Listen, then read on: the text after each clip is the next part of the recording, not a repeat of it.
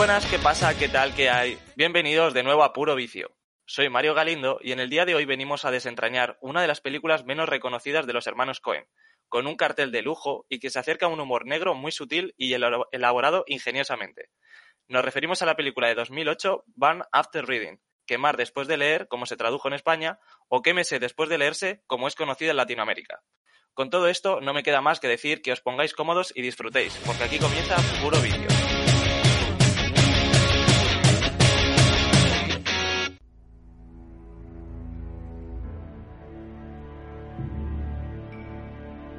Ossie Cox es una ex agente de la CIA que decide escribir sus memorias mientras que su mujer tiene un affair con el empleado del Departamento del Tesoro, Harry Farrer, y quiere divorciarse de él. Tras acudir al abogado, este le recomienda que antes de todo compruebe todos los datos sobre sus cuentas bancarias que Cox pueda tener en el ordenador, el mismo que utiliza para escribir sus memorias. Las memorias quedan guardadas en un CD y accidentalmente las encuentran los empleados de un gimnasio, Chad y Linda, que creen que es información confidencial de la CIA y con la que pueden ganar mucho dinero.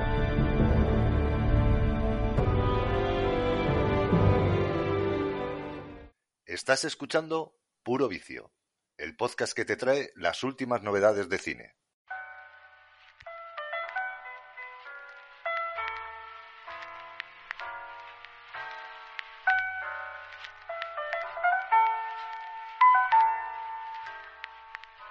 Pues en el día de hoy eh, somos poquitos, pero los que somos hay calidad aquí. Eh, y lo contamos como en un clásico como es Juan Angalindo. ¿Qué pasa, Juan? ¿Cómo estás? Hola, primo, muy bien. Aquí estamos, eh, dispuestos a hablar de, esta peli, de quemar después de leer, que a mí me, vuelve loco. Bueno, antes que digan nada, voy a presentar a, Alberto, Alberto Saba. Albert, ¿cómo estás? ¿Cómo, te encuentras? Hola, ¿qué tal? Pues fenomenal, aquí estamos. Muy ansioso por hablar de esta gran peli. Que a mí también me gustan mucho los Cohen. Esta, esta eh, podría decir que es de mis favoritas. Pues eh, yo, os quería preguntar sobre eso a los dos. Eh, le dejamos primero el turno de palabra a Juan, que ha sido el primero en presentarse, y quiero que, me habléis de los hermanos Cohen y sus pelis, de, cuál os gusta más, de, cuál habéis visto más, qué, qué, os parece este tipo de cine, y que me contéis un poco.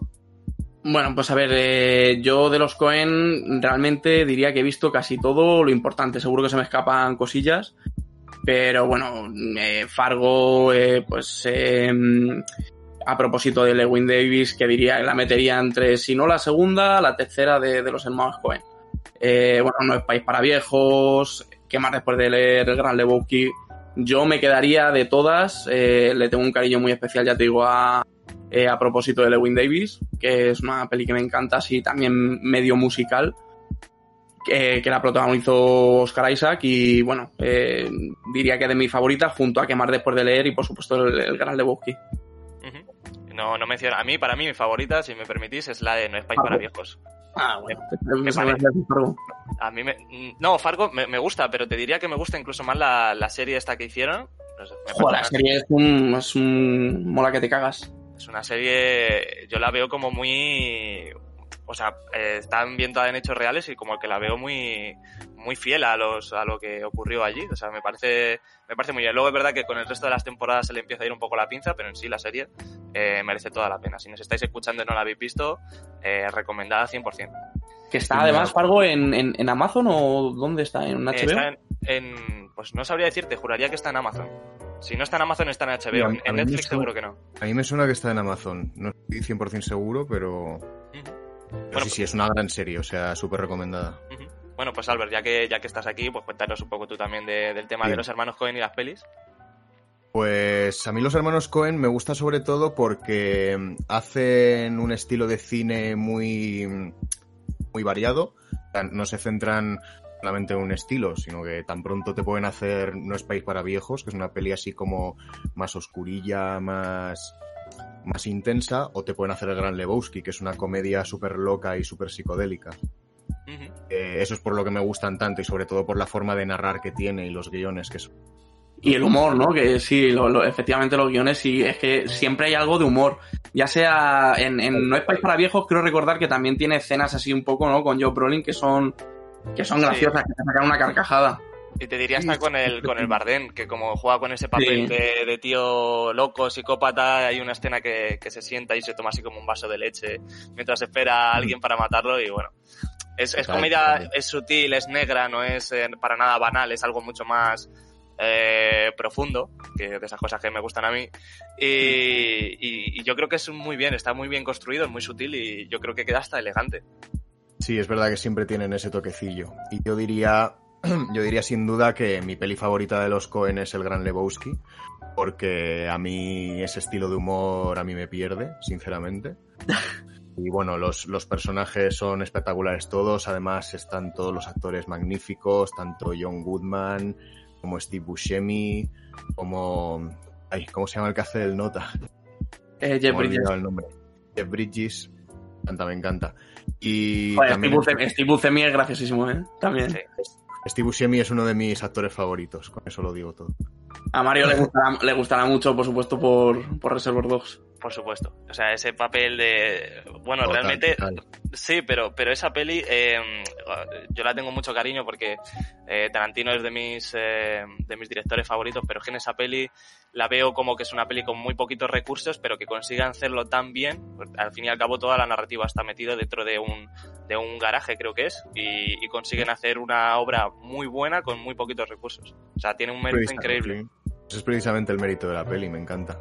Compa- comparten algo, además, yo diría, los Cohen y Tarantino, ¿no? O sea, tienen, tienen algo, yo creo que les, o sea, como que les une un poco así en plan en cuanto a giros de guion, ¿no? Porque los Cohen también son un poco dados a esto, yo creo.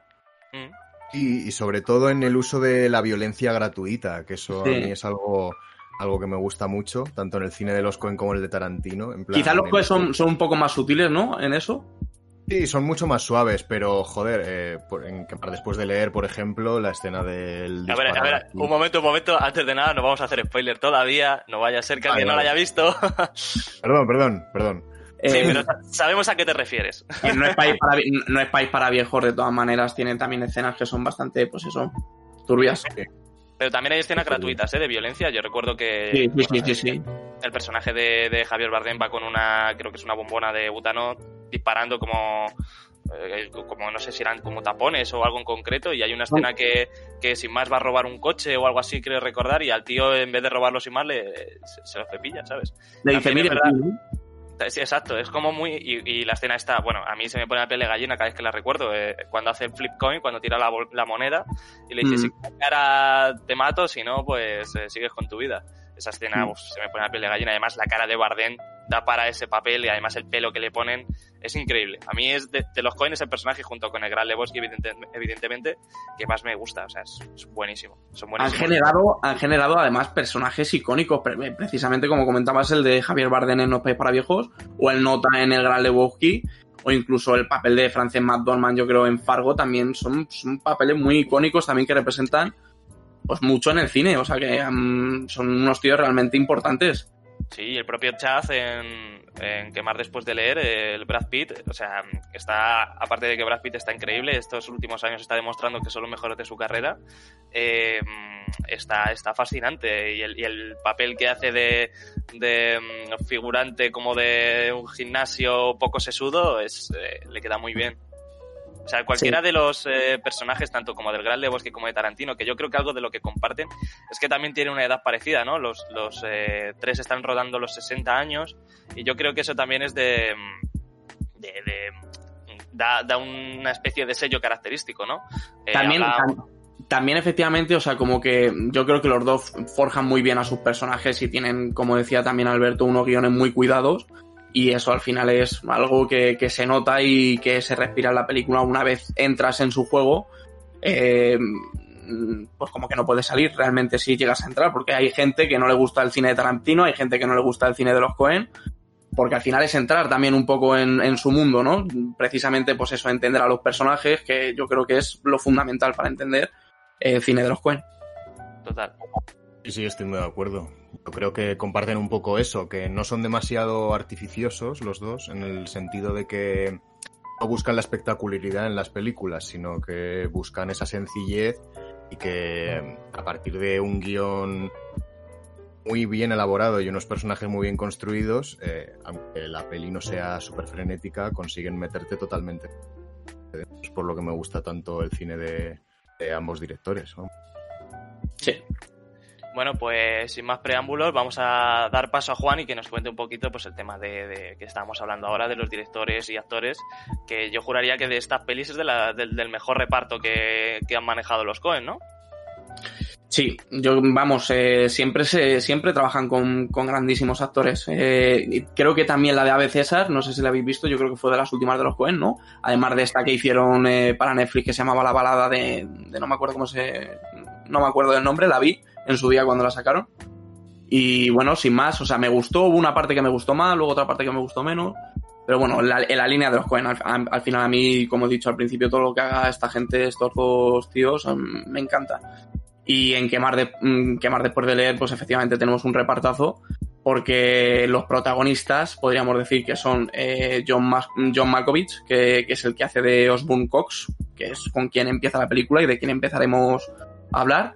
Eh, que John Malkovich, mm, yo creo que no hace falta que le presenten, eh, se le conoce por mm, Conner, eh, cómo ser John Malkovich, eh, las dos películas estas que, que hicieron de Red, y bueno, es un tío que, que ha hecho infinidad de, de, películas porque en, la década de, de, los 2000, o sea, de, desde el 2000 hasta el 2010, eh, participó hasta en 30 películas, entre ellas, por supuesto, que más después de leer. Y bueno, eh, además de John Malkovich, eh, luego tenemos a, a George Clooney, diría yo que sea así el, el, el personaje en torno a quien gira más la trama, ¿no?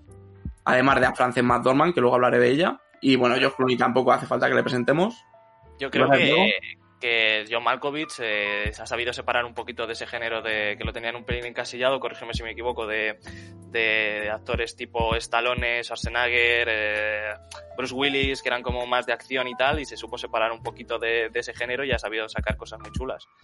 Sí, él, es desde luego de esa generación, digamos, pero claro, efectivamente él nunca ha hecho películas de acción. Lo bueno, lo único que ha hecho de acción son las dos películas estas de red que yo conozco y la de Conner, por ejemplo, que ya digo que, que este tío sale en mogollón de películas, pero yo es que no me acuerdo ahora mismo de películas. O sea, tendría que ver toda la filmografía que tiene. Porque yo buscando, ya te digo, un poco de información acerca del actor, lo que vi es que de la, de la, de la década de los 2000 a, do, a los 2010 hizo 30 películas en 10 años. O sea, en papeles muy secundarios que al final dices, joder, o sea, es que le, le has visto un mogollón de, de, películas. Y bueno, como decía, teníamos también a, a George Clooney, que hace de Harry, eh, Harry Farrer.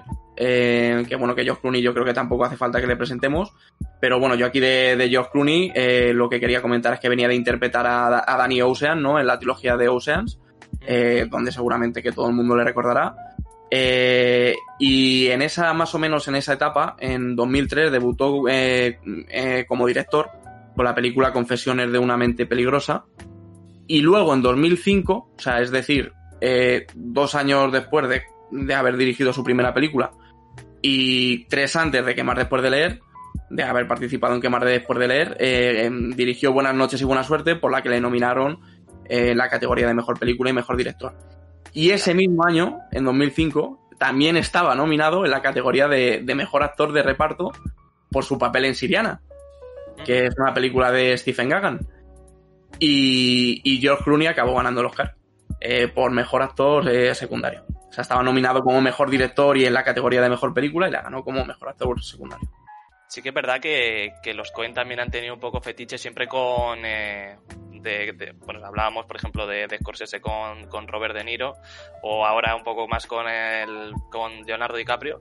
Y también han tenido los Cohen un poquito de fetiche con, con George Clooney, ¿no? O sea, ha salido en un montón de sus películas. Sí. unos cuantas. Sí.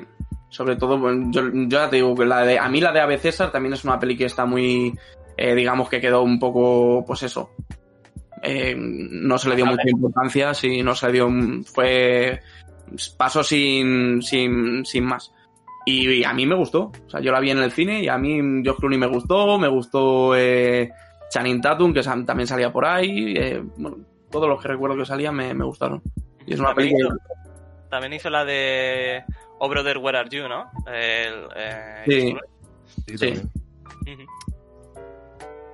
Y bueno, y George Clooney pues también había trabajado con Brad Pitt, no la primera vez que trabajaba con él, trabajaron en, en la trilogía Oceans, en la en Oceans 11, 12 y 13. Y bueno, ya si queréis, eh, ahora podemos hablar de, de, digamos, la tercera protagonista, que sería Frances McDormand, ¿no? Que, que hace de Linda Litsky, que es eh, la mujer de Joel Cohen. No sé Sí. si lo sabíais. Lo Pues no, no lo sabía. No, no, yo eh, eh, me acabo de enterar yo también. pues, pues es mujer de Joel Cohen Bueno. y, y bueno, es esta, es la mujer que hace de eh, pues en tres anuncios las afueras de la madre, no la protagonista que por la que ganó el Oscar, que Ganó. fue su segundo Oscar, porque el primero lo ganó con Fargo. Yo te diría que, que merecido, ¿eh? Tres anuncios a las afueras me parece una de las películas más brillantes de los últimos 10 años. Aunque me meto en un jardín diciendo esto. Sí, la tiene, mucho tal- de los Cohen, a mí me parece además, tres anuncios a las afueras. A mí la peli como tal no me pareció a tanto, pero, pero, eh, pero concretamente Francis McDormand eh, se marca un papel muy muy bueno. Y Se lo, lleva, se, lo llevó, se lo llevó ella ese año además y se lo llevó también eh, Sam Rockwell, que hizo del policía también, que lo hace muy bien. A mí Woody Harrelson sí. también me gusta. Es una película, pues eso, que, que es verdad que no tiene tampoco tanto, pero a mí me parece que, que tiene mucho de los Cohen. Y, y, y por eso me gustó y le, le tengo cierto cariño. Tampoco la metería quizás en... Es que mm, el año pasado, 2019, ya ahí tienes unas cuantas películas que pueden meter eh, fácilmente entre las mejores películas de la década. Mm. Y- que hablamos de- mucho. Lo De hablamos lo que mucho. llevamos de siglo, quiero decir, mejor. Sí, lo hablamos mucho, que 2019 yo creo que ha sido, junto con 2008, han sido los, los dos mejores años de, del cine en, de lo que va de siglo. O sea, ha sido una pasada, eh, mm, sobre todo el tema de, de, Joker, de...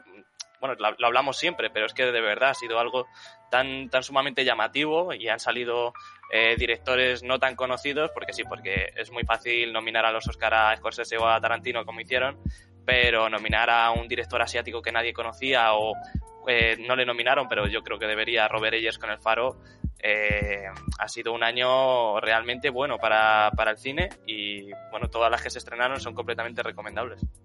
Totalmente, y especialmente después de lo que veníamos, porque 2018 para mí fue bastante desastroso, la verdad, en Sí. cuanto a, a cine, sobre todo... el- A ver, hubo cositas, hubo cositas de, pues eso, un poco más de cine de autor y de bajo presupuesto, porque yo 2018 fue el año que fui a, eh, a Sitges, eh, con, además fui con Alex y con, con, Fern- con Fer, con Fernando. Y vimos muchísimas cosas, tío, allí en eh, ese año, en 2018, vimos La casa de Jack de Lars von Trier, eh, Mandy, Lords of Chaos, vimos películas así interesantes. O sea, yo no te voy a decir, obviamente, no las puedo comparar con ninguna de las películas que he visto en 2019, pero fue un buen año, yo creo que para. Siempre hay un hueco ahí en, el género que es un poco más, digamos, de autor, ¿no? Y.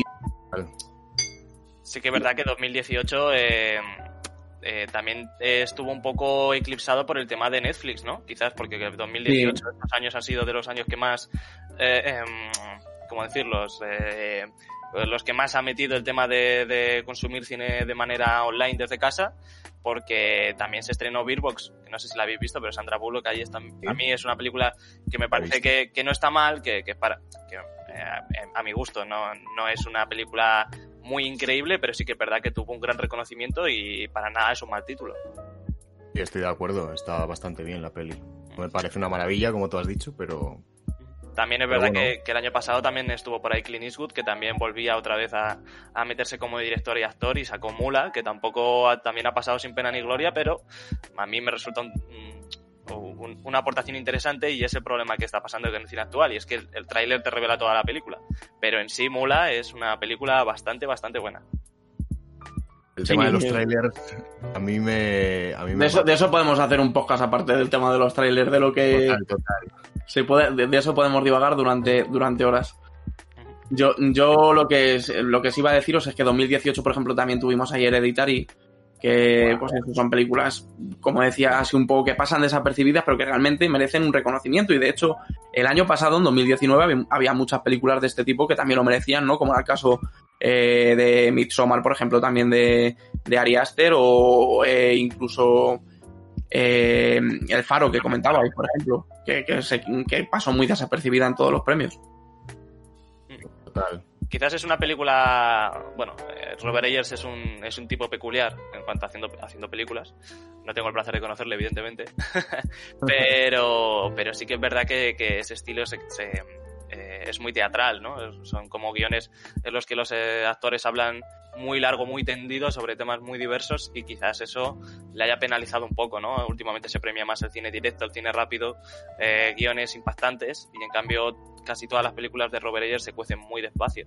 Recuerdo Sí, la a ver, si, si eso, si eso, es, eso es otra cosa que desde luego también podemos tirarnos hablando de eso pues hasta, hasta el fin de los tiempos, más que nada por siempre en los Oscars y en los premios siempre eh, de alguna manera eh, siempre se obvian películas o le hacen la cruz a algunas películas. se- de hecho, se intentan reivi- reivindicar eh, haciendo eco a algún tipo de género, ¿no? Como por ejemplo pasó con, o no género, sino algún tipo de crítica social, como pasó con Moonlight, ya pasa todos estos años, por ejemplo, con 12 años de esclavitud y demás, ¿no? Eh, que, quieren dar una imagen. Este año ha sido, por ejemplo, con el tema de reivindicar el cine asiático en el 2019, pero les, siempre les falta algo. Y, y el tema de los premios, pues es lo, es lo de siempre. No va por, por el hecho de que le nominen o no nominen, o se lleve un premio o no se lleve un premio, no va a ser mejor película o peor película. Muchas películas han llevado premios merecidos, otras no. Estoy totalmente de acuerdo. Yo Y- y- lo y, joder, Dime, Sí, dime, dime. cuéntame, Albert. No, no, yo, yo voy a decir simplemente que habías comentado también antes, por, por no ir más por la rama y zanjar un poco este tema. Un día, si queréis, hacemos, podríamos hacer tanto el podcast de los trailers como el, el podcast de los premios y hablar un poco de todo esto. Y, y, vamos, a mí me encantaría. Yo iba a decir que habías comentado el tema de 2008, que, también fue un gran año para el cine y, te, iba, te iba a dar la razón porque ese año tuvimos el curioso caso de Benjamin Button, por ejemplo, eh, que co- coincidieron aquí Brad Pitt y Tilda Swinton, de la que todavía no hemos hablado. Brad Pitt tampoco hemos hablado de él, pero bueno, aquí aprovecho para decir que trabaj- trabajaron juntos en el curioso caso de Benjamin Button, que fue ese mismo año, además. O sea que, de hecho, la película, eh, que después de leer, los actores la, rodar- la rodaron con el tiempo libre que tenían cada uno de ellos. Por lo visto, cada uno estaba trabajando en una cosa y pues Tilda Swinton y Brad Pitt estaban trabajando en, en, en el curioso caso de Benjamin Button. Y no lo hemos comentado, eh, mientras eh, rodaban Quemar después de leer, también estaban haciendo el guion, estaban terminando el guion de No es país para viejos. Con la que, pues el año siguiente pues, est- estarían nominados, se llevarían. ¿Se llevó el Oscar a mejor película? a mí me suena que sí. ¿En 2009? Sé que se llevó Bardena a mejor actor. No, o sea, en 2009 se lo llevó en Tierra Hostil. Ah. Vale. Sí, bueno, pero también en 2008 pues, fue el Caballero O no fue- o no Oscuro. O no fue de... dos- Sí, claro, es- eso iba a decir ahora de 2008. O sea, que también teníamos por ahí el London Millionaire que, que se llevó el Oscar a Mejor Película y Danny Boyle se llevó también a Mejor Director. Que está bien, pero de esas películas pues igual, que como llevan tanta crítica social, son carne de cañón para llevarse estatuillas a mansalva. Gran Torino también, por ahí. Sí, eso es, eso es. Hemos dicho, pues eso, eh, también estuvo, por ejemplo, eh, Robert Downey Jr. nominado en Tropic Thunder, que a mí me encanta también ese año, eh, que hizo también, creo que fue el año de Iron Man 2000 2008, si mal no recuerdo. Sí. Entonces, bueno, también fue un, efectivamente fue un gran año. Y bueno, pues aprovecho si queréis para hablar de Tilda Swinton, que yo creo que todo el mundo también la conocerá por sus papeles de la bruja, ¿no? En, no sé cómo se llama la bruja, en las crónicas de Narnia. Yo es que no las he visto. Yo tampoco lo recuerdo, pero recuerdo que la primera era bastante entretenida. A mí me gustó esa saga. Sí, bueno, y también salía en, en La Playa, ¿no? No sé si la habéis visto, que a mí La Playa de Danny Boyle, precisamente, también, eh, que, es- que sale con Leo. Mm. Y en, las en, la, en la película esta de Doctor Strange eh, también creo que salía, ¿no? Yo es que no la he visto la de Doctor Strange, de Marvel. Eh, yo sí la he visto, pero bueno, es que Ah, sí, es verdad, sí, sí. sí que es verdad verdad que, que que, que- que en todo este universo de Marvel... Ah, Sí, ¿quién no sale, no? Claro, claro, eso te iba a decir. Cualquier actor que tuviera medianamente renombre iba a estar dentro. Bueno, pues eh, esa- eh, ella es el Tilda Swinton, que hace de Katie Cox, eh, la, la mujer, la esposa de, de Osborne. Y bueno, luego hablamos de Brad Pitt, que, pues eso, Brad Pitt hemos hablado que compartió también, eh, trabajó en Oceans con, con George Clooney y trabajó ese año y le nominaron por el curioso caso de Benjamin Button, ¿no? Y, y coincidió, por ejemplo, también con Richard Jenkins, del que voy a hablar ahora, ¿no? Eh, mm, que coincidió en Mátalo Suavemente, no sé si la habéis visto. Ah, sí, sí, muy buena esa peli. Hasta me hizo gracia, ¿eh? Hay alguna escena así bastante, bastante Y divertida. dura, y hay escena dura, la de Ray Liotta, hostia. Total, total. Eh, de hecho, la, la escena está del atraco que van a entrar a, robar con una escopeta recortada y se le salen los cartuchos por fuera porque le han recortado demasiado. Bueno, tiene también un toques de humor bastante sutiles y algo negros, pero sí, es verdad que es una peli un poco macabra. Bueno, pues eh, he, dicho Richard Jenkins. Eh, Richard Jenkins es, ese año, en, 2010, en 2008, perdón, estuvo nominado en la categoría de, de, Mejor Actor por la peli de Visitor. Que en, sé cuál es, pero no la he visto. De Visitor. Yo no la he visto. Tampoco la he visto, no sé qué peli es. Bueno, y pues eso. Eh, en 2008, a ver. No, no, no un año antes, que no lo he dicho, perdona, eh, Tilda Swinton, Tilda Swinton eh, ganó el Oscar en, en, la película, la de Michael Clayton, que no lo había dicho. O sea que realmente el, reparto de quemar después de leer, ahora mismo efectivamente es un repartazo eh, en 2020 o cuando estamos haciendo este podcast. Eh, pero ya en esa época también, hace más de 10 años, o sea, en 2008, ya era un repartazo. O sea, quiero decir, Brad Pitt ese año mismo fue nominado, estaba pues en pleno apogeo ahí, Brad Pitt estaba haciendo todo tipo de películas y pues John Malkovich ya hemos dicho, George Clooney venía de ganar un Oscar, Tilda Swinton también, eh, Richard Jenkins de estar nominado también ese año. Y bueno, esos serían los, los, los, personajes principales, ¿no? Porque Richard Jenkins, no lo he dicho, hace de Ted, que es el como el jefe del gimnasio, del que hablaremos. Y bueno, también puedo mencionar el papel que hace J.K. Simmons, que es el como el superior ¿no? de, de la CIA, que es el, el profe de Whiplash. Hace un papel muy breve, pero lo poco, que sale, lo poco que sale se come la pantalla, ¿eh? me, parece, me parece un actor espectacular.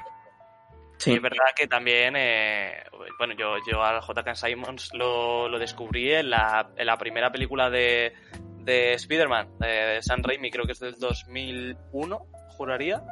Y uno por ahí. Hacía del director del Daily Bugle y era un papel, Jameson.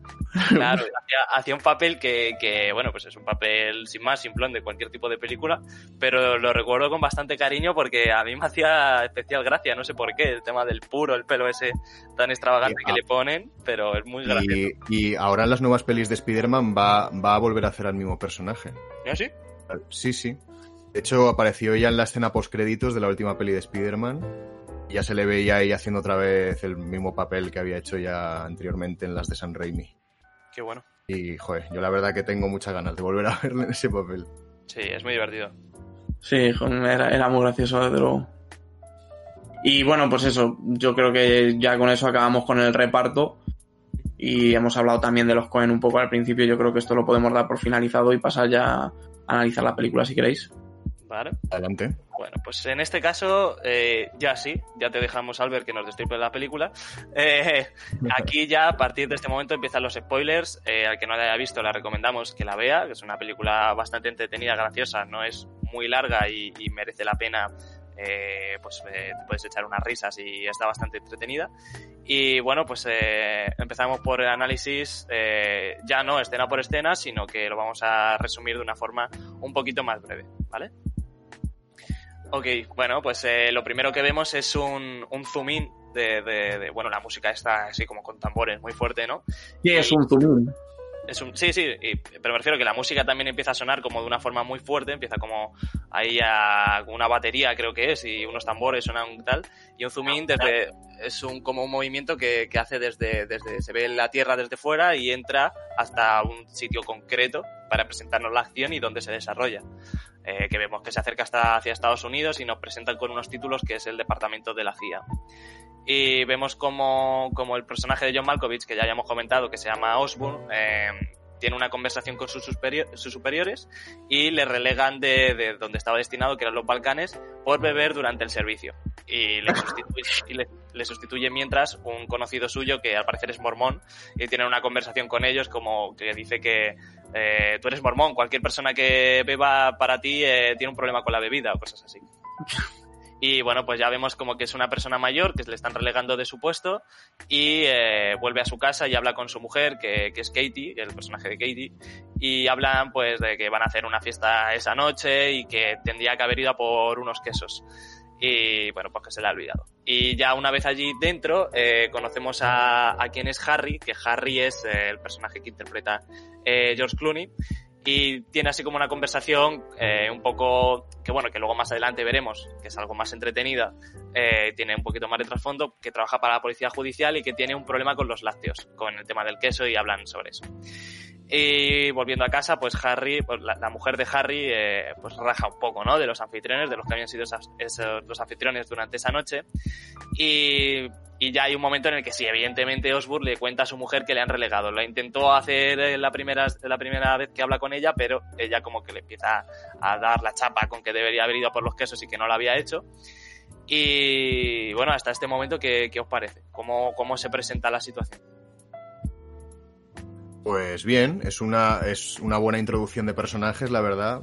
Vemos claramente las intenciones de cada uno. Vemos esa relación falsa, ¿no? Entre el personaje de George Clooney y John Malkovich, porque están pestes mutuamente a la espalda del otro. Uh -huh. y no sé, me parece una introducción muy guay. Y además, eh, algo que tiene la peli es que los personajes se contradicen continuamente. Y, y, muestra como lo más, lo más estúpido del ser humano. Total. Eso es un rasgo muy identificativo de la peli. Y aquí ya se empieza a ver un poco esa declaración de intenciones. Sí que es verdad que todavía no hay ningún gajo, ningún eh, una, algún eh, momento de humor como tal eh, específico, sino que lo que hace es un poco como sentar las bases de lo que va a ser a continuación, ¿no? Como que deja eh, esa situación en barbecho para que después, ya más adelante, a raíz de todo lo que hemos visto al principio, se pueda comenzar a, a realizar humor y que se desarrolle la trama. Yo es que ya habiendo visto la película, claro, porque yo cuando ya la has visto una vez y saber de qué va la película, pues la sensación es totalmente diferente a cuando la ves por primera vez. Esto pasa básicamente con casi todas las películas, pero con las películas de los Cohen pasa mucho, porque como tú tienes una hora y media para conocer unos personajes, efectivamente te lo van presentando poco a poco y te cuesta, digamos, conocerlos desde un primer momento. Entonces ya cuando, si has visto la película una vez, ya conoces al personaje al 100%. Entonces, la primera escena cuando vemos a John Malkovich, que a mí me hace gracia personalmente porque está, están en la CIA y sale John Malkovich con, con pajarita y se, ellos eh, se hablan así, se tutean. Es como, a mí, yo la hacía, sinceramente, no me la imaginaba así. O sea, te la pintan de, de, de otra manera completamente a como te la han pintado en películas como, eh, yo qué sé, eh, Mission Sí, cualquier película de, de espías y de, pues eso, que salga la CIA, ¿no? Sí. Uh -huh. También es verdad que, que, no lo he mencionado, pero que él como que trabaja de analista o algo así y que le relegan por, bueno, sí, lo he comentado, que por eso mismo, por beber. Y bueno, es una... Pero no, no le relegan, dicen que le van a, que le van a destituir de, de, lo, de lo de los Balcanes que lo has comentado, pero que le iban a dar un puesto y él renuncia porque no quiere ese puesto de mierda y dice que, bueno, de hecho, la siguiente escena es cuando se lo quiere decir a su mujer, a Tilda, pero claro, como ella viene también enciscada porque quiere los quesos, ¿dónde están los quesos? Y además se ve, también aquí es un claro ejemplo ya de que el matrimonio algo no funciona.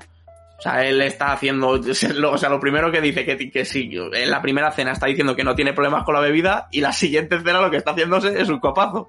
Eso es verdad. En general, está preparando un copazo. Mientras le está preguntando a la mujer, oye, ¿dónde están los quesos?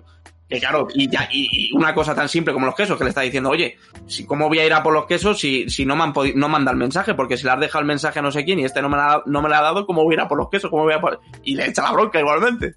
Total, total. Eso es, algo, eso es algo muy guay que ocurre en la peli, que los personajes, o sea, es como que piensan en su problema y en su mierda, pero como que les da igual los demás. Eso pasa sí. con todos los personajes, no solo con, con el personaje de John Malkovich y de Tilda Swinton, sino más adelante con, con Francis McDormand y el jefe del gimnasio, etcétera. Bueno, pues eh, una vez ya presentados estos personajes, eh, vemos que, que, bueno, pues esto, que, que Osborne le, le, cuenta a su mujer que le iban a relegar. Ay, y perdón. No sé si te puedo interrumpir ahora, mejor ahora yo creo. Sí, no, claro. hemos no, hemos comentado que George Clooney es también una cosa interesante. Aquí cuenta que él es eh, policía de, del Estado, ¿no?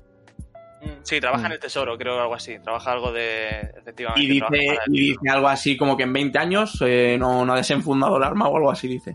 Eso es cierto. Y que como que le, le, le John, John, Malkovich se lo reprocha, ¿no? Como diciendo, eh, deberías ir al, al, psiquiatra y como que le sí. reprocha diciendo, no, no tengo psiquiatra. Y claro, como sí. que se deja ver que, que, el personaje es muy planito, de, de, de, no tiene muchas luces, básicamente.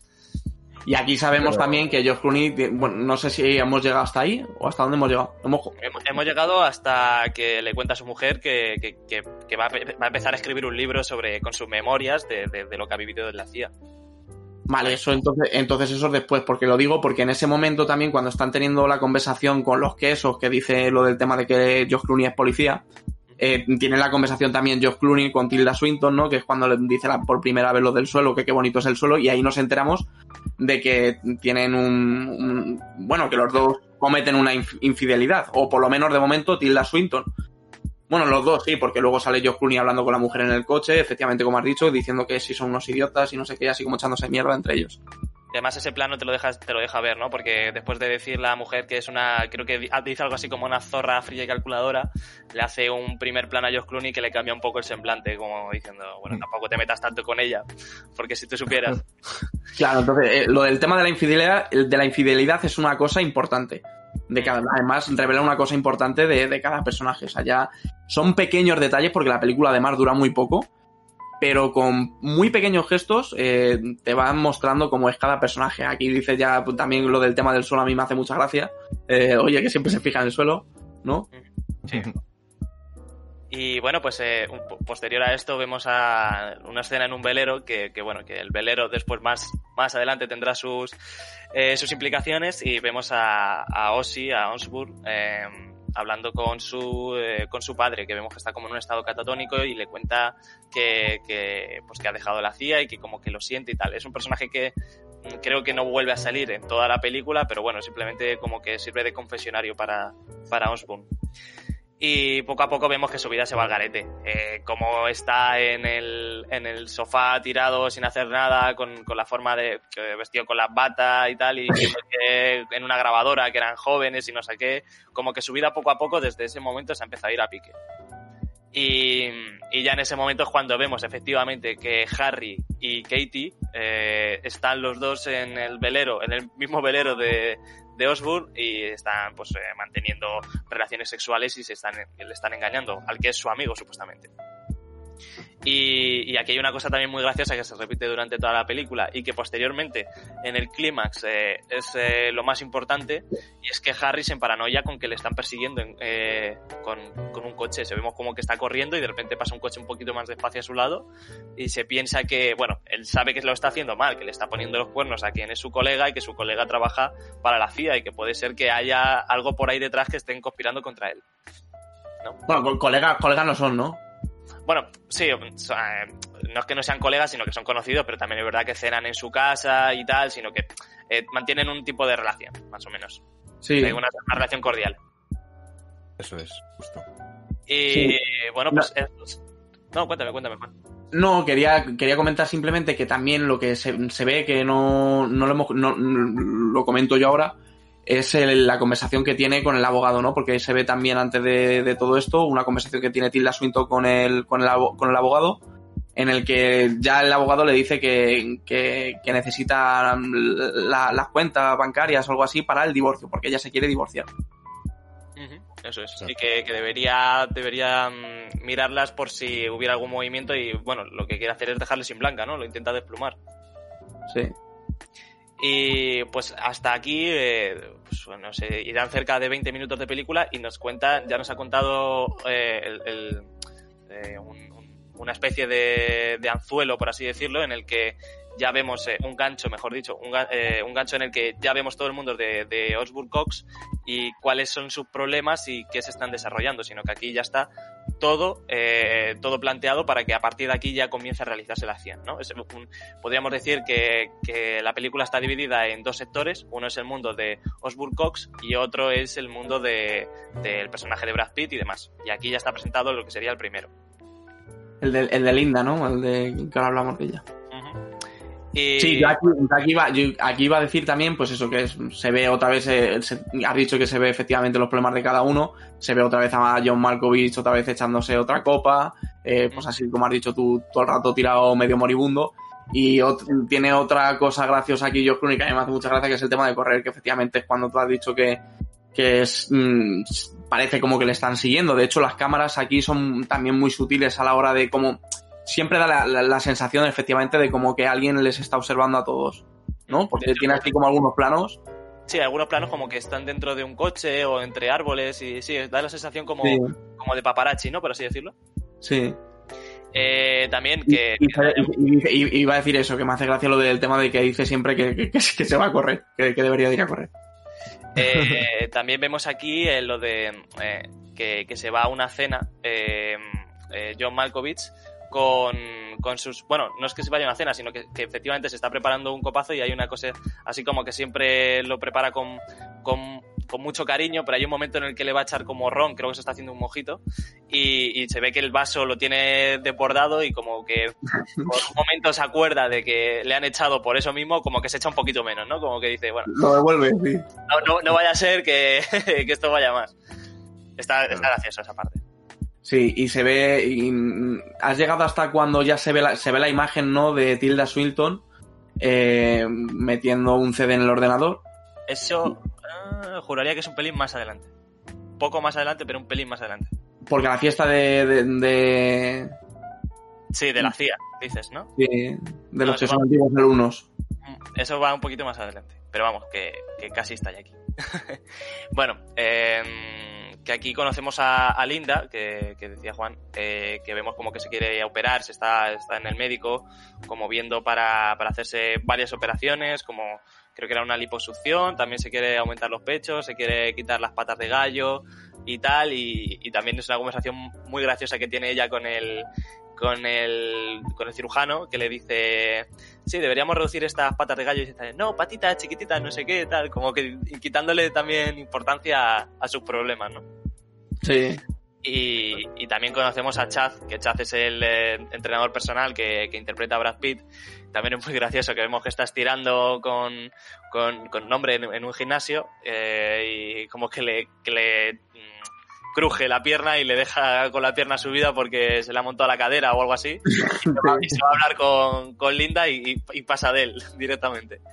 sí. Y bueno, pues eso. son amigos, Linda y Brad Pitt, ¿no? Son sí. compañeros y además son muy amigos.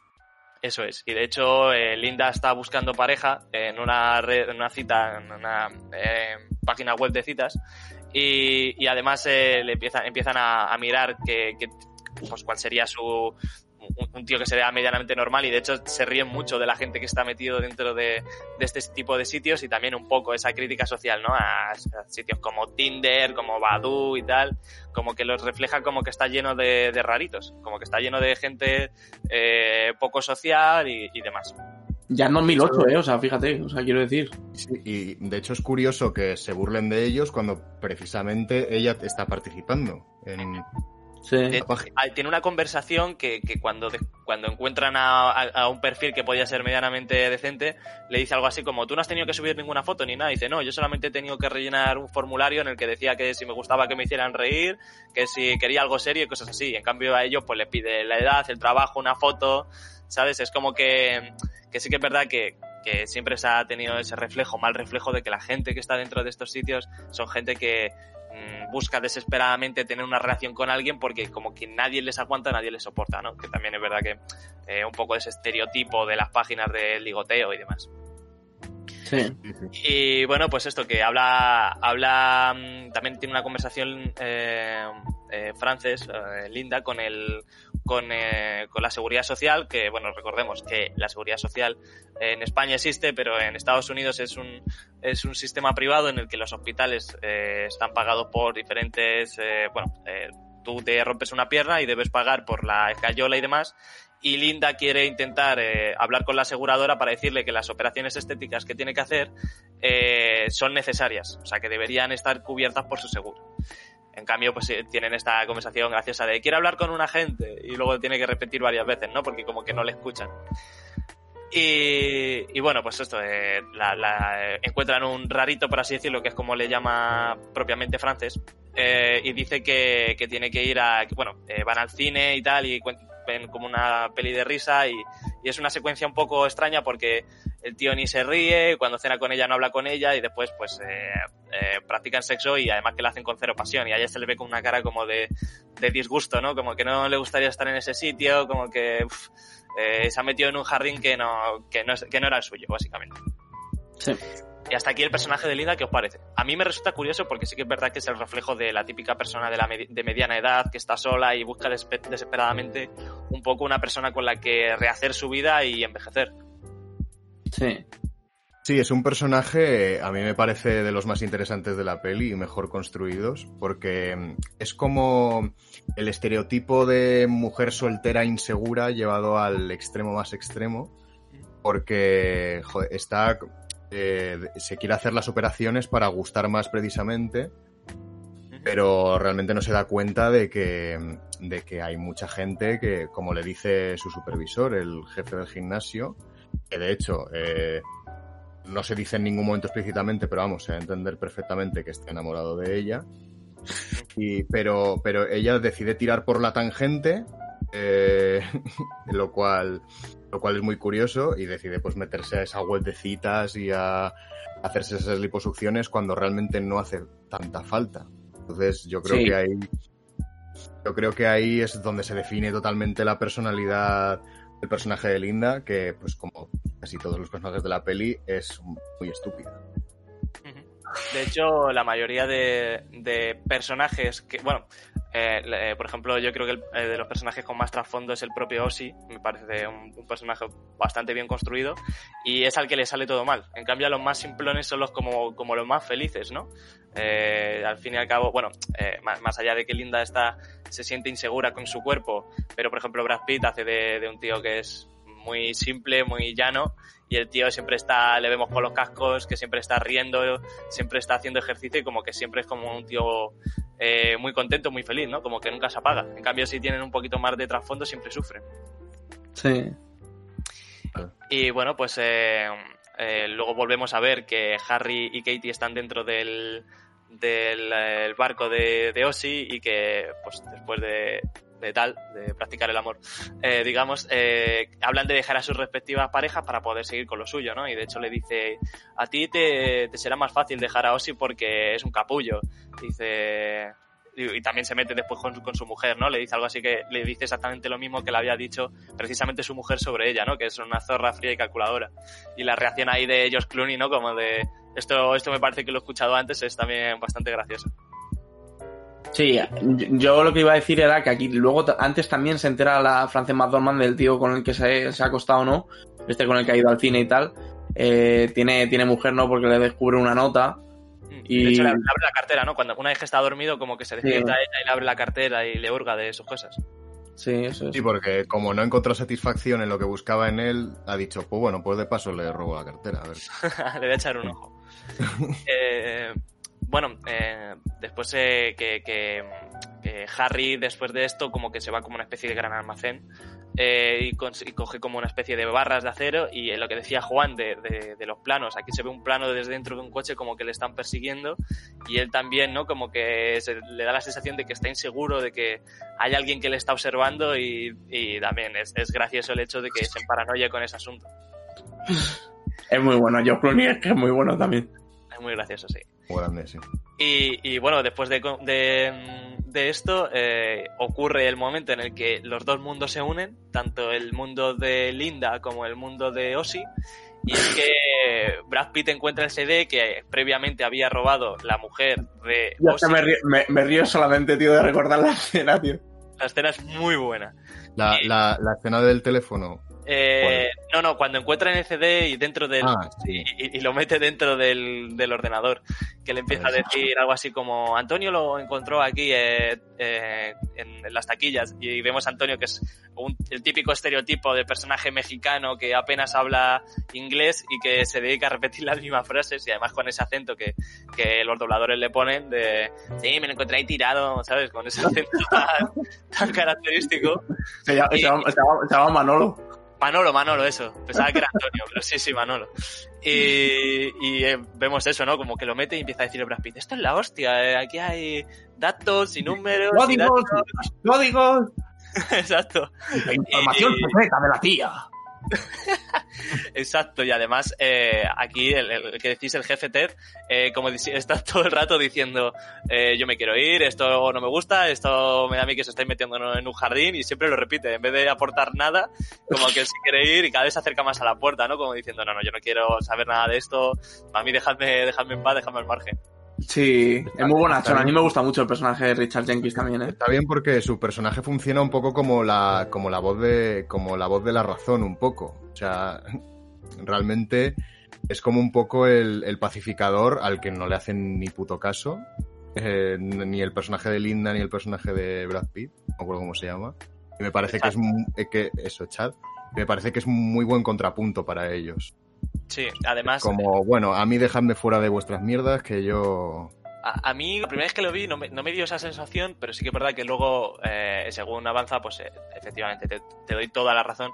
Eh, pero me dio más la sensación de, de que, que, bueno, cuando descubren esos papeles, realmente es un tío que no tenía mucho peso dentro de la CIA, sino que era un analista, no era un super detective ni nada de eso, y que les daba, le daba miedo la situación de enfrentarse a algo nuevo, pero ellos lo tratan como si fuera algo increíble, pero realmente no es nada del otro mundo. Es mi sensación, ¿eh? También es verdad que a lo largo de la película creo recordar que nunca se habla de lo que, de lo propio que hay dentro, sino que solamente hablan de sus memorias, de, de las cosas que le gustaba hacer y cómo las hacía.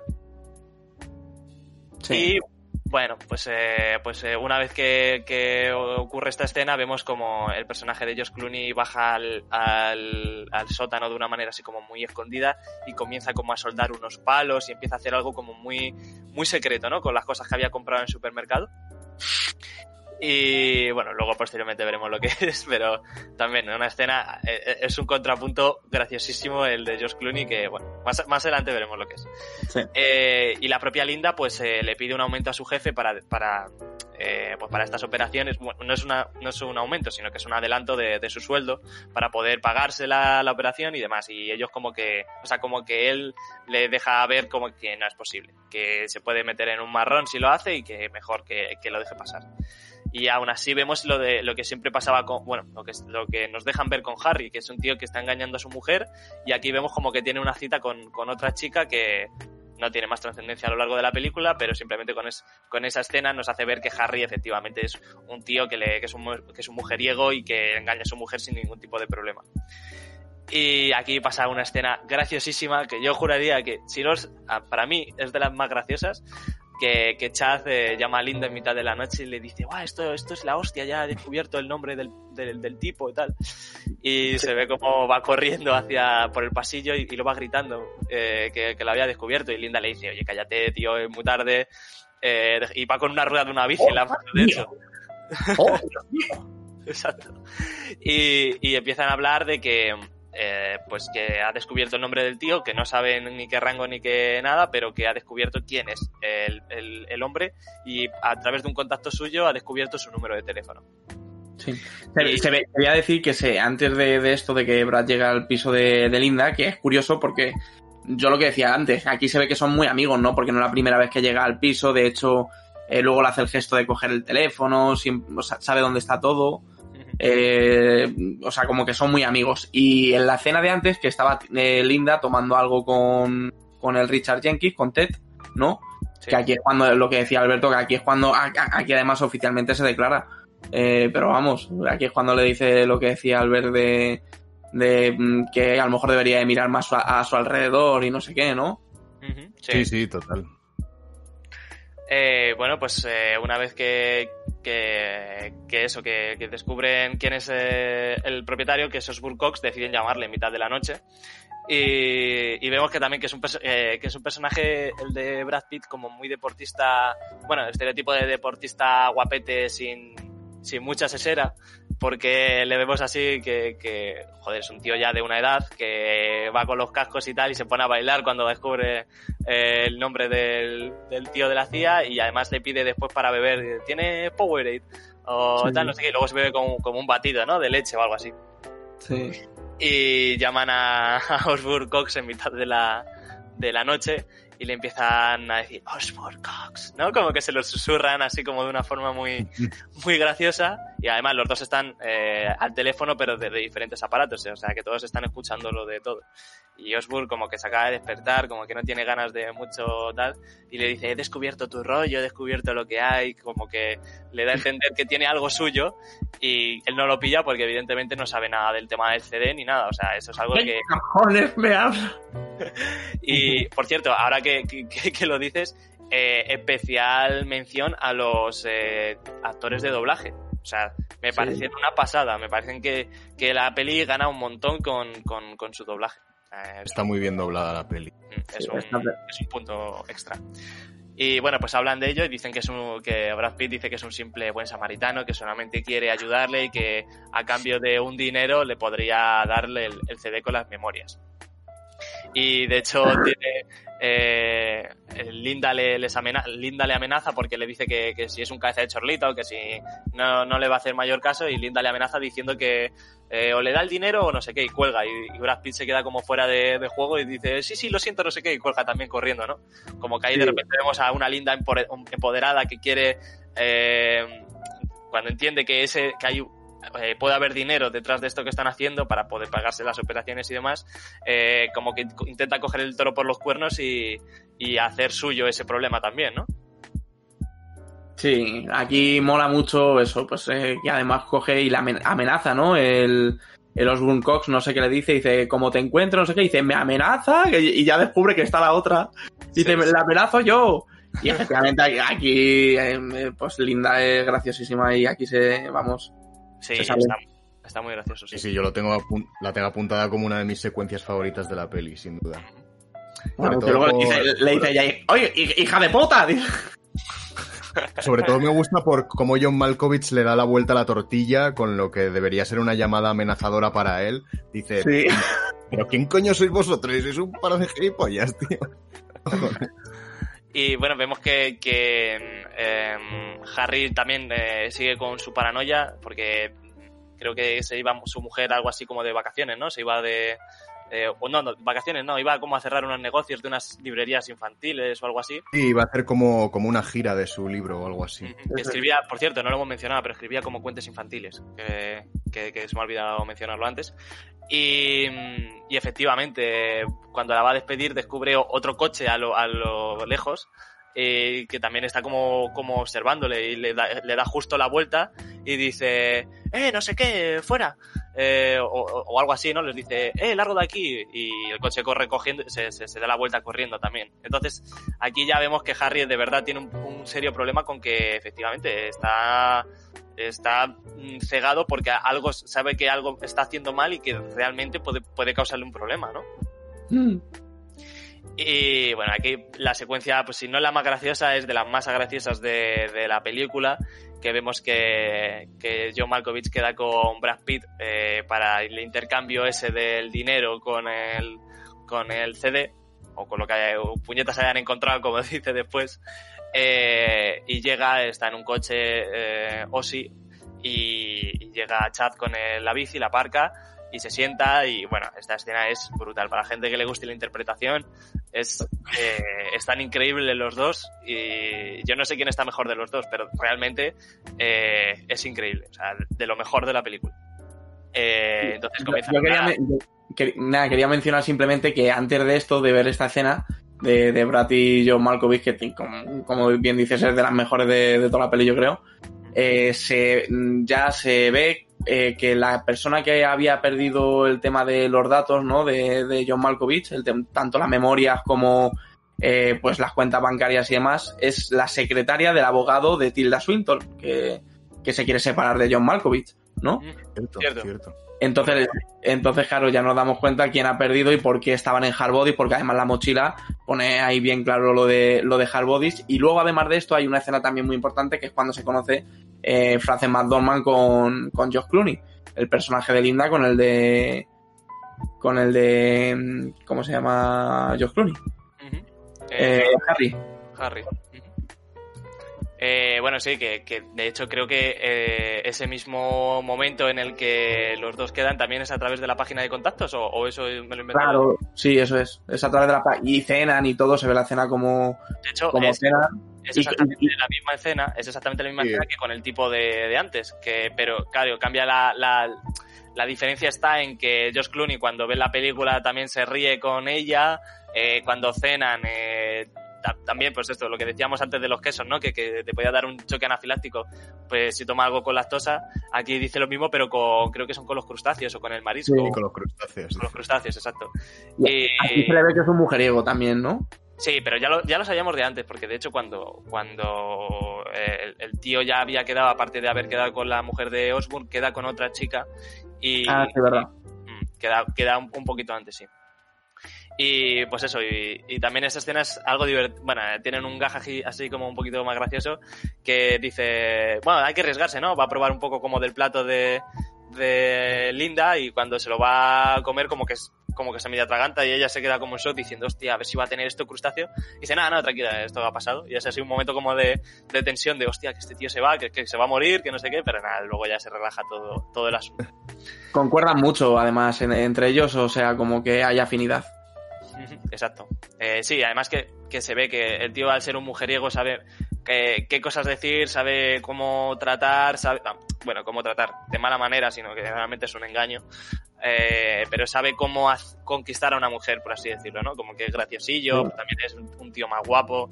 Sí, de hecho la- le dice como la verdad mentira, que es mentira totalmente, pero como, venga, te digo algo de verdad así, o me intento hacer el verdadero, que es cuando le dice, oye, mira, eh, estoy casado, pero no llevo alianza, ¿no? Y le dice que la mujer se está mudando, o sea, es verdad que tiene mujer, pero no se está separando, eso es mentira. Exacto. Total. Y, Y, y- y- y también me hace mucha gracia que le dice Tilda aquí a, a Chad, ¿no? El persona, eh, Linda le dice a Chad que, que se ponga traje, ¿no? Porque el otro quiere ir en chándal o algo así. Dice que esto es importante lo del tema del traje. Exacto.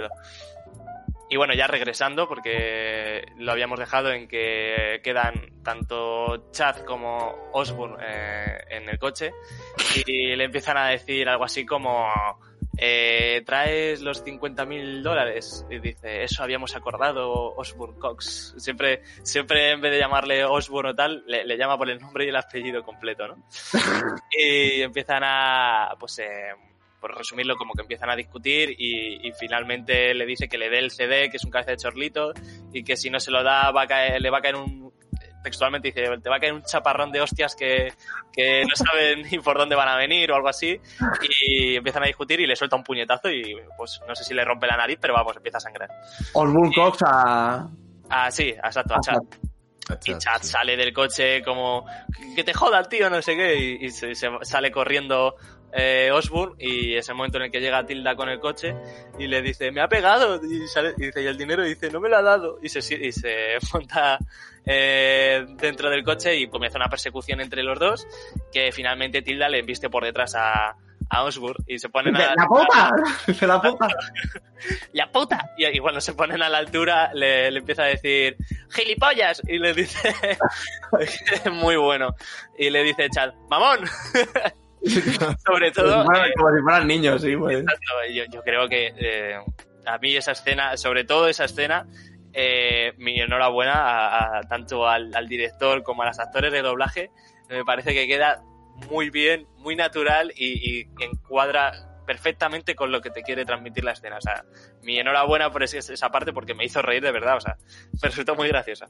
Del doblaje también podríamos hacer otro día otro podcast. Este puede ser el podcast de los supuestos podcasts que llegaremos a hacer a lo mejor en un futuro. Es cierto. También. Habría que tirar de hemeroteca y después eh, recoger todas las ideas. No me parece mal. desde luego, de- desde luego que los, do- eh, los doblajes aquí en España siempre yo creo que se, han- se han caracterizado no por ser de los mejores del mundo. A- Hay un Bueno. debate ahí bastante intenso con, extenso con el tema de Latinoamérica, pero bueno, no vamos a entrar en ello porque de verdad es algo muy extenso y que, bueno, Sí. daría para... Cada uno tiene, al final, si tú tienes tu país de origen, es inevitable ver las, las películas y tenerle más cariño también. O sea, quiero decir, es, tu- es tu idioma. O sea, es lo, es lo más normal del mundo, es totalmente lícito. Correcto. Totalmente. Y bueno, pues eh, aquí en este momento vemos que, que, que una vez que que ha pasado todo esto, vemos que, que Chad sigue sangrando por la nariz y que a Tilda se le ocurre la idea de llevar esos documentos a la embajada rusa. Y además, eh, también es muy gracioso cómo es el edificio de la embajada rusa, porque siempre se ha hablado del de, de- de lo hermético que es ese país, ¿no? Como que es un país que eh, deja ver algunas cosas, como el que es una, dictadura encubierta, por así decirlo. Y el edificio, efectivamente, es un edificio gris que apenas tiene ventanas, que es como un bloque de cemento, por así decirlo, ¿no? Que Mm. también con eso te da la sensación de- del sitio en el que van. Van a ver al señor Cabronkin. Cabrón, que, bueno, también ahí el, el tema de- de- del doblaje y, del, y de la traducción es muy Ahí, ahí gracioso. tuvimos, ahí tuvimos suerte. Sí, Para, Y- poder tirar de gracieta rápida. exacto. Y, y pues nada, eh, pues intentan eh, venderle el disco a la embajada rusa. Y de hecho, Linda, bueno, es muy gracioso ver cómo Chad está con, con la nariz rota, con la cabeza echada para atrás y, y una gasa en la nariz. Y Linda le está metiendo prisa al, al señor Cabronkin diciéndole, oye, que te tengo una cita, no sé qué. Eh, y, y entonces le dice, bueno, eh, esperaos aquí y, y ahora venimos a, a deciros que, que si nos interesa la información o no. Y de hecho le, le hace un gag también y dice, ¿para qué es el CD? ¿Para PC o para Mac? Y también, ¿Más o PC? también bastante gracioso. Bueno, de hecho, el, el, el mismo ese despacho enorme que tienen es como una, una esplanada gigantesca eh, con la foto de Putin eh, La foto de- las banderas. Bueno, bueno, es, es, es, es es muy de los Cohen, ¿no? Como exagerar muchas las cosas, pero le- les queda genial. Me parece uno de los planos muy interesantes. Además, un contrapicado así. Es, es bastante gracioso. A mí ese plano me gusta. Es, eh, da esa, esa, esa sensación de, de, de estar en un sitio frío y tal. Y mola un montón. Y bueno, pues eh, intentan venderlo y todo el rollo y sin darse cuenta, eh, se de- bueno, eh, le dicen que la información que tiene es banal, que es una que es una porquería, por así decirlo, y que no les interesa. Y de Pero hecho, no se lo dice aquí, aquí todavía no se lo dice. no, se lo dice más, más adelante, pero también es verdad que en este momento eh, se enteran de que el embajador ruso es un espía de la CIA. o sea, Sí, sí. se dan cuenta de que realmente todos están trabajando para lo mismo. Y, y pues nada, eh, aquí si queréis aceleramos un poco el tema de, pues no, no pararnos tantos en, en detalles más pequeños, eh, que, que Osburg cada vez se le está yendo un poco más las pinzas y eh, cada vez está viviendo, bueno, eh, llega a su casa un día, intenta abrir la cerradura y se da cuenta de que su mujer ha cambiado toda la cerradura y tiene sus cosas en la puerta y, y decide irse a vivir y a dormir en el, en el barco este donde tenían eh, su nidito de amor, su mujer y, y su amante. ¿Y dónde? Eso es. Y, y pues nada, eh, vemos eso que... que mm, eh, eh, eh, eh, pues eso, que Linda convence a Chad para colarse en casa de los Coxes para intentar robar los archivos de- del ordenador. Y Sí, yo lo, que, yo, yo lo que te iba a decir es que también antes lo que se ve es el- la, la cita que decías tú que tenía, ¿no? Cuando estaba Linda hablando con el cabronkin. Eh, la, la cita es eh, con George Clooney, la tiene con, con Harry luego. Que es aquí donde luego le van a ver la misma película que va a ver con el otro chico con el que fue, que eh, dice que no la había visto y si la había visto, Linda. Y luego se la lleva a casa George Clooney y le enseña la- la máquina. Le enseñaba así, eso, que estaba manejando ahí abajo en el, en el sótano. Y además la música aquí como que se intensifica, ¿no? Es como una especie de silla con un balancín, es algo realmente Muy extraño. Sí, y, y, y como que la música se empieza a acentuar, parece como una máquina de, de placer que tiene como unos estribos tal, y de repente le, le toca el, el, el- el respaldo de la silla, lo, lo, lo mece y se descubre que es un, un vibrador, o sea, es un vibrador que sale de la silla y, y decía que había estado mucho tiempo trabajando en eso, no sé qué, que era un proyecto suyo, y también es muy gracioso ahí, sobre todo el uso de la música, ¿no? Como que te da esa sensación de, madre mía, que, que, que ha liado aquí justo cuando la mueves, es una chorrada, ¿no? Es algo Sí, eh, súper banal. está muy bien hecho, ¿eh? Sí, mola, mola un montón. Y bueno, pues esto, eh, que, Linda... y es lo que decías tú otra vez, es lo que decías, ¿no? Que ahora que cuando le decía Linda hablaba con Chat y le volvía a decir además de que se pusiera traje. Aquí se lo vuelvo a decir y se vuelve a poner traje, Chat. Exacto. Y que de hecho le, le intenta, pues lo que decía, ¿no? Intenta convencer de, de colarse en la casa de, de los Coxes para intentar eh, conseguir más información de- del ordenador de, de. Y aquí vemos lo mismo, que tenía el, el problema este que tenía Harry de, de que le estaban persiguiendo. Aquí también como que se da un poco de cuenta el eh, Chad, que, que ve que hay un coche aparcado y que le están que le están observando también y, y de Hay hecho más gente por ahí, sí. Sí, hay, hay algo por ahí detrás que todavía no nos han enseñado, que bueno, eh, ya contaremos más adelante. Y él como que se hace así un poco el sueco y se cuela por la parte de la por la parte de atrás de la casa, por una especie de murito que lo salta. Y una vez dentro, pues intenta buscar la información de de, de Osburg, eh, o sea, para poder conseguir algo de dinero o para poder vendérselo a- al, al señor Cabronki y, y descubre que en ese justo en ese momento aparece Harry, eh, que, que, bueno, que ya vemos casi prácticamente que están viviendo ahí, no- nos dan a entender que está viviendo allí porque entre que ha cambiado la cerradura y ya lo habló con ella en el yate de dejarlo y pones y, eh, vivir juntos, por así decirlo, y, y a él le obligan a, a Chad, le obligan a que se esconda lo más deprisa que pueda dentro del- de, un armario, que es el armario que está dentro de la habitación de, de bueno, antigua habitación de Osborne y vemos como que se está duchando eh, Harry en esa misma habitación y bueno en, esa, en la habitación continua y como que él intenta salir pero hace mucho ruido y, y sabe que, que, que tiene que intentar salir de ahí como sea no y, y- y, bueno pues ya por no da- por no esperar más eh, justo se va a poner una camisa eh, eh, Josh Clooney y cuando abre la puerta aparece eh, Brad Pitt de- del armario y sale como, pues, lo, lo comentábamos, ¿no? Que salía así sonriendo, como diciendo, eh, no, no, tranquilo, o, o algo así quiere dar a entender, pero Sí. vemos que, que rápidamente coge la pistola y le, pe- le pega un disparo en la cabeza y, y- y lo mata, ¿no? Y de hecho hasta eh, Josh Clooney sale, sale horrorizado, ¿no? Sale como muy emparanoiado de lo que acaba de pasar y, y sube de una forma así muy pues que piensa que sigue vivo, ¿no? Y, y- y se acerca al armario y ve que no, que efectivamente está, está muerto y le, registra, intenta mirarle y ve que, que la chaqueta de, de, de Chad tiene recortada una etiqueta y tiene alguna cosilla más por ahí que ahora mismo no recuerdo. Y, y le da a entender como que sí, efectivamente son de la CIA o son del servicio secreto y que están intentando acabar con él y él pues, lo ha matado antes de, que fuera al revés, ¿no? O es lo que él intuye. Sí. Aquí es, eh, es, muy, es muy gracioso el tema de, eh, de lo que comentabas tú en la escena cuando, cuando sale Brad Pitt del armario y la sonrisa que, que deja. Y el tema de que, claro, eh, nos enteramos de que, que George Clooney utiliza el arma por primera vez después de 20 años para, para matar a Brad Pitt, ¿no? Que se lo encuentra de repente en su casa. Aquí de repente los astros se coordinan, ¿no? Pues para, para todo, para que pase todo como pasa que es la gracia también de la película, ¿no? El absurdo es como- constantemente como un absurdo. De hecho, De acuerdo, para mí, para mí esta escena es la mejor de la película por muchos motivos. El primero es eso, que ya nos siembran, nos quieren sembrar desde el principio de la peli como que, pues eso, que el personaje de Harry no ha usado el arma durante 20 años y nos, enseñan la pistola en un par de, de escenas más. Aquí ya es pues como, como el culmen. Además, con ese plano subjetivo de Brad Pitt mirando como por la mirilla del armario y tal, viendo reflejado en el espejo a George Clooney y luego en el otro lado las escaleras.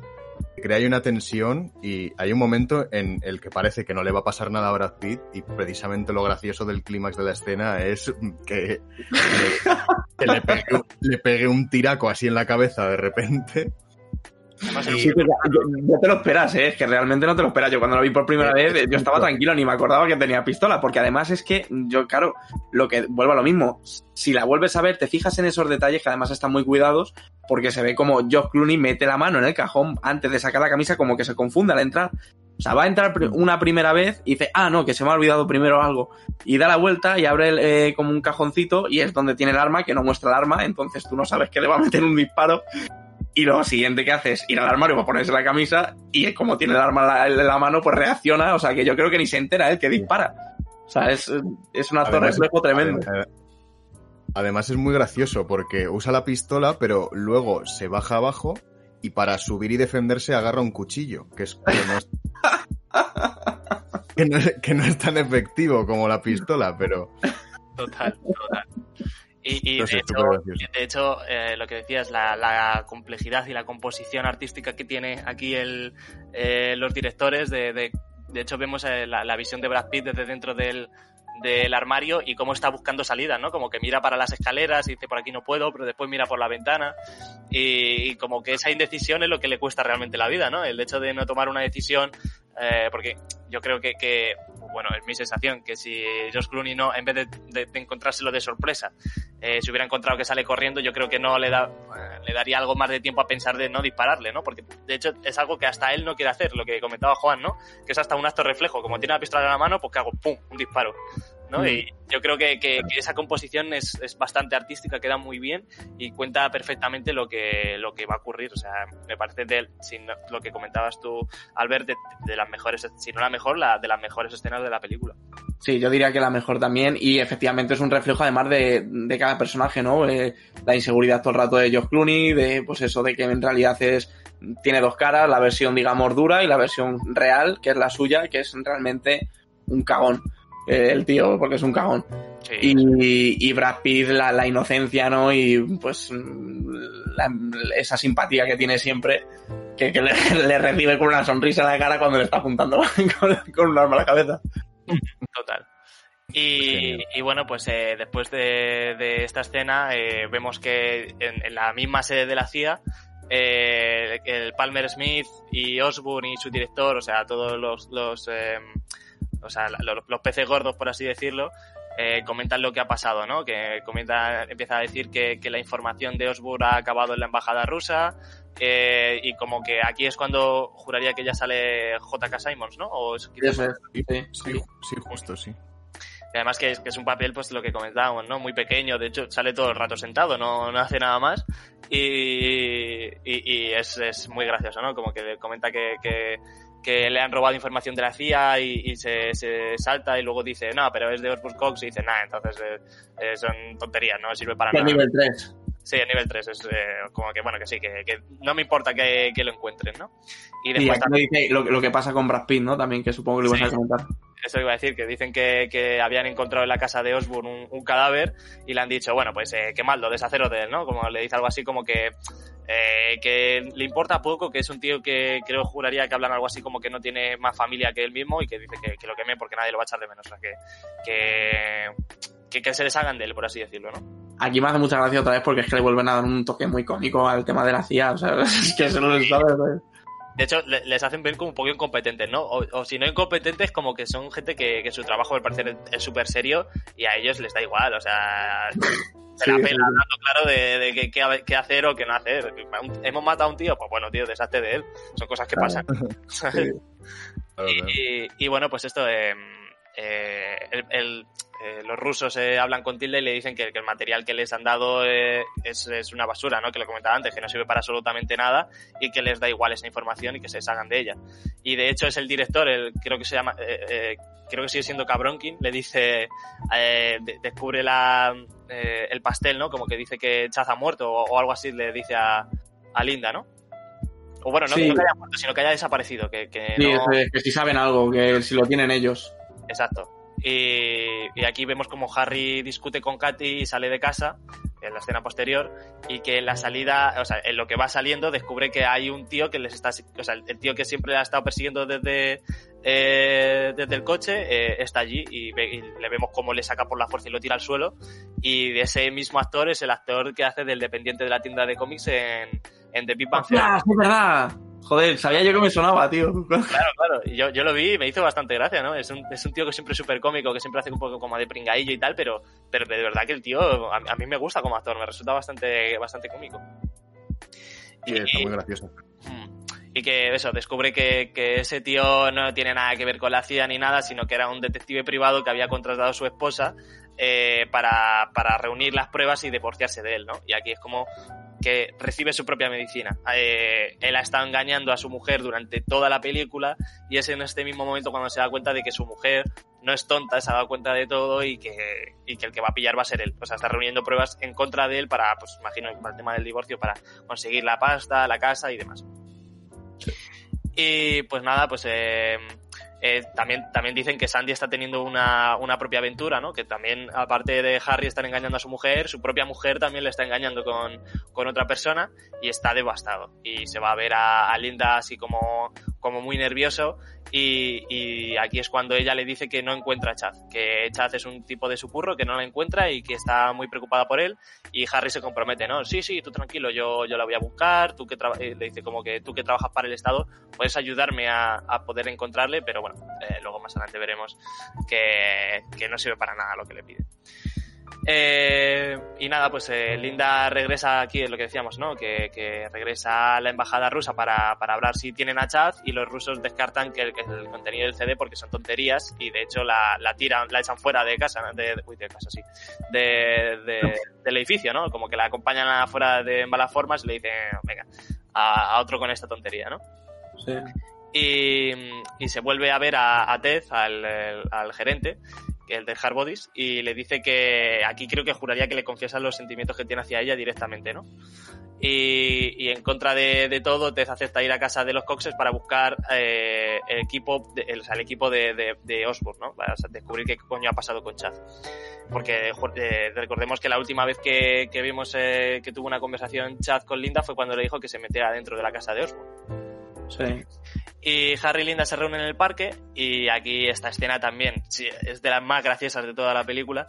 Eh, vemos cómo están los dos hablando en el mismo parque, que al parecer es el parque donde quedan todas las citas de Estados Unidos, porque Linda siempre que ha quedado con un hombre ha quedado en ese mismo parque y, y descubre que el tipo del principio con el que tuvo eh, esa, ese infortunio, por así decirlo, de, de acostarse con él y que no le gustaba, estaba allí y de hecho ella se le queda mirando y tal y, y, Harry como que se pispa, ¿no? Como que dice, tú conoces a ese tío y empieza otra vez con su paranoia de que le están persiguiendo, de que todo el mundo le está vigilando y, y sale, sale huyendo de, de la cita con, con, Linda.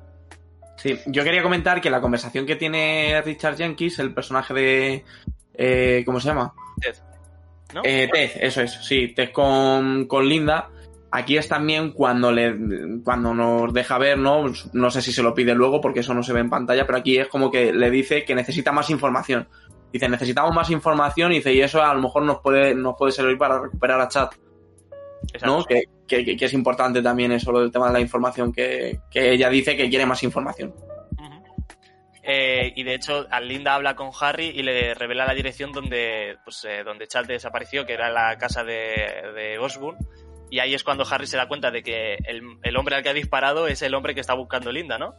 Y, y aquí pues también se da este otra conexión, ¿no? Porque realmente no dejan de ser dos mundos completamente diferentes de la gente que trabaja en el gimnasio con, eh, con que trabaja en la CIA y vuelven a, a, entrar en conflicto aquí y Harry pues se da cuenta de que evidentemente él no va a encontrar a ese hombre porque pues porque lo ha matado y se han deshecho del cadáver, ¿no?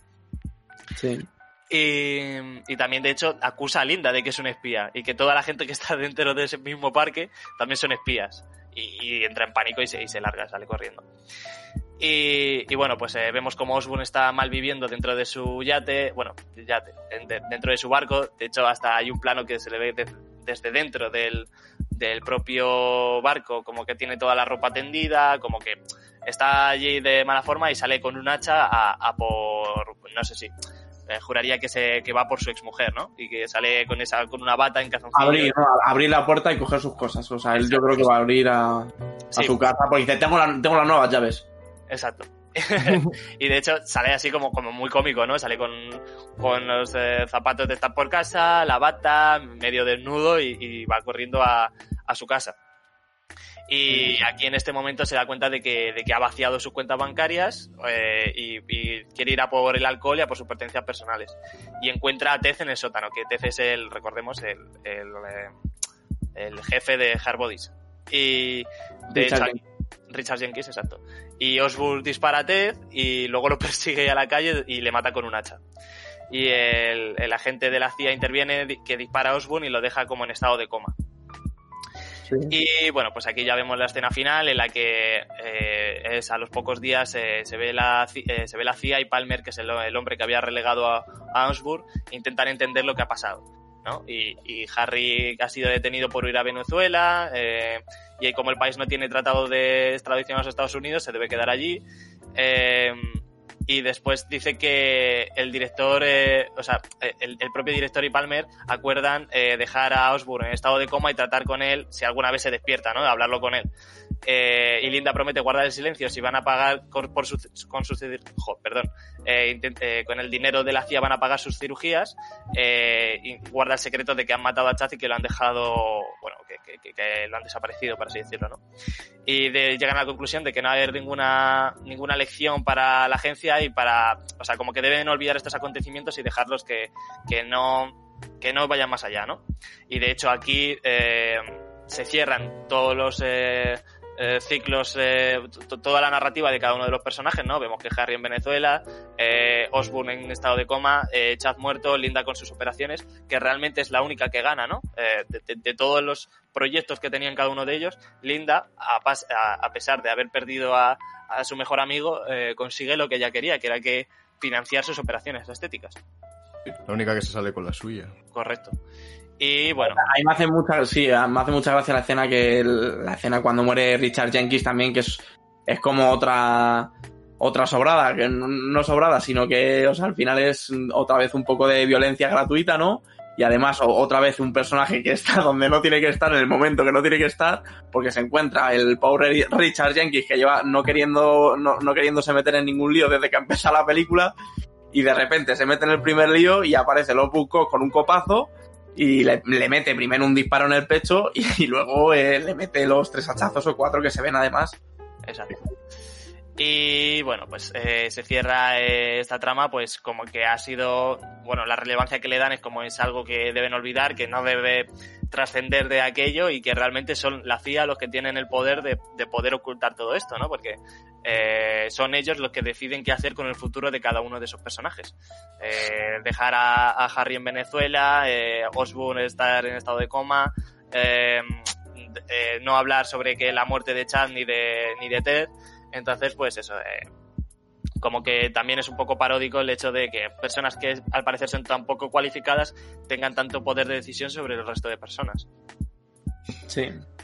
Y bueno, pues eh, finalmente, eh, con, con el mismo zoom in que, que empezaba la película, eh, hace un Zoom zoom out. que es exactamente lo mismo, que eh, desde el mismo sitio sale otra vez hacia el espacio exterior y bueno, aquí acaba el film.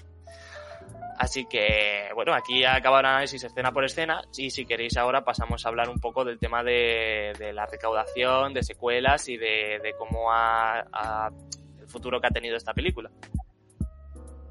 Estupendo. Pues Sí. eh, yo quiero comentar eh, que la recaudación fue de 163 millones en Estados Unidos. O sea, que dentro de lo que cabe, al parecer es una película eh, del, que, que, eh, leí que los hermanos jóvenes lo que más habían gastado era en el tema de los actores, de lo que cobraban No, eso, eso es la, la recaudación es mundial, eh, creo. O sea, los 163 son, son mundiales. mundiales. Ah, pues es, Sí. puede ser. Sí, sí, tiene sentido.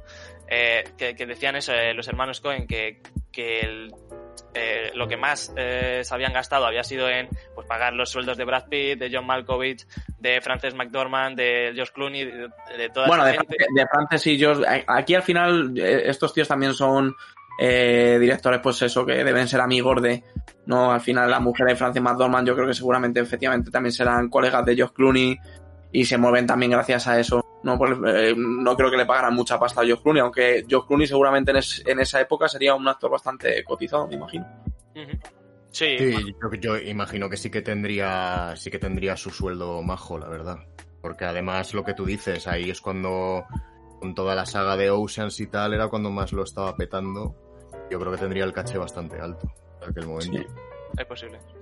Y, y pues bueno, que del tema de secuelas, se juraría que algo se habló, pero vamos, que, que ya sabemos cómo, cómo es esta industria. Se habla de cualquier. Claro, que iban a hacer una especie de spin-off y tal, pero bueno, de momento no sabemos absolutamente nada.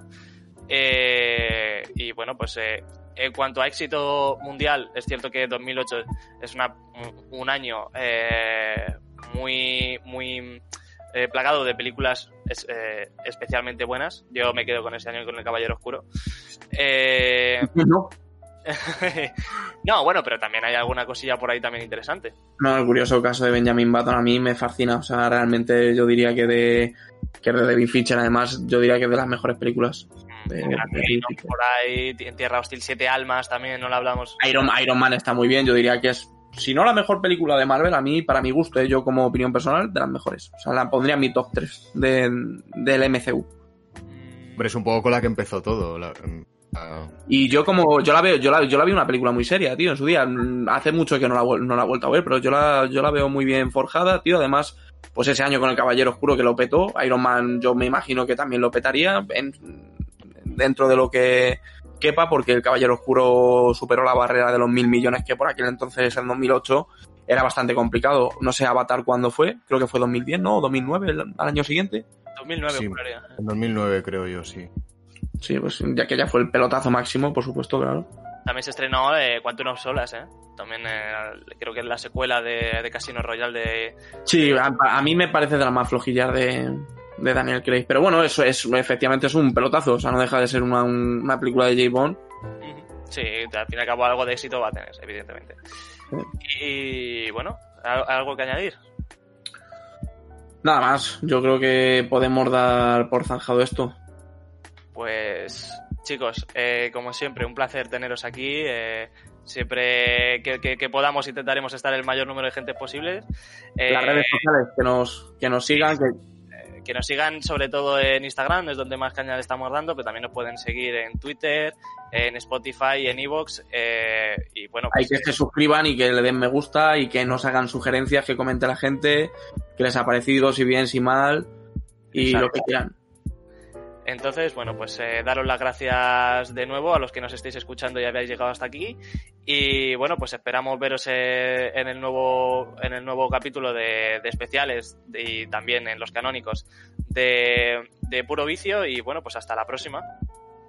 Adiós, chicos. Adiós, Mario. Hasta luego. Adiós. Un placer. Adicto al cine, no te pierdas nuestro próximo capítulo en Puro Vicio.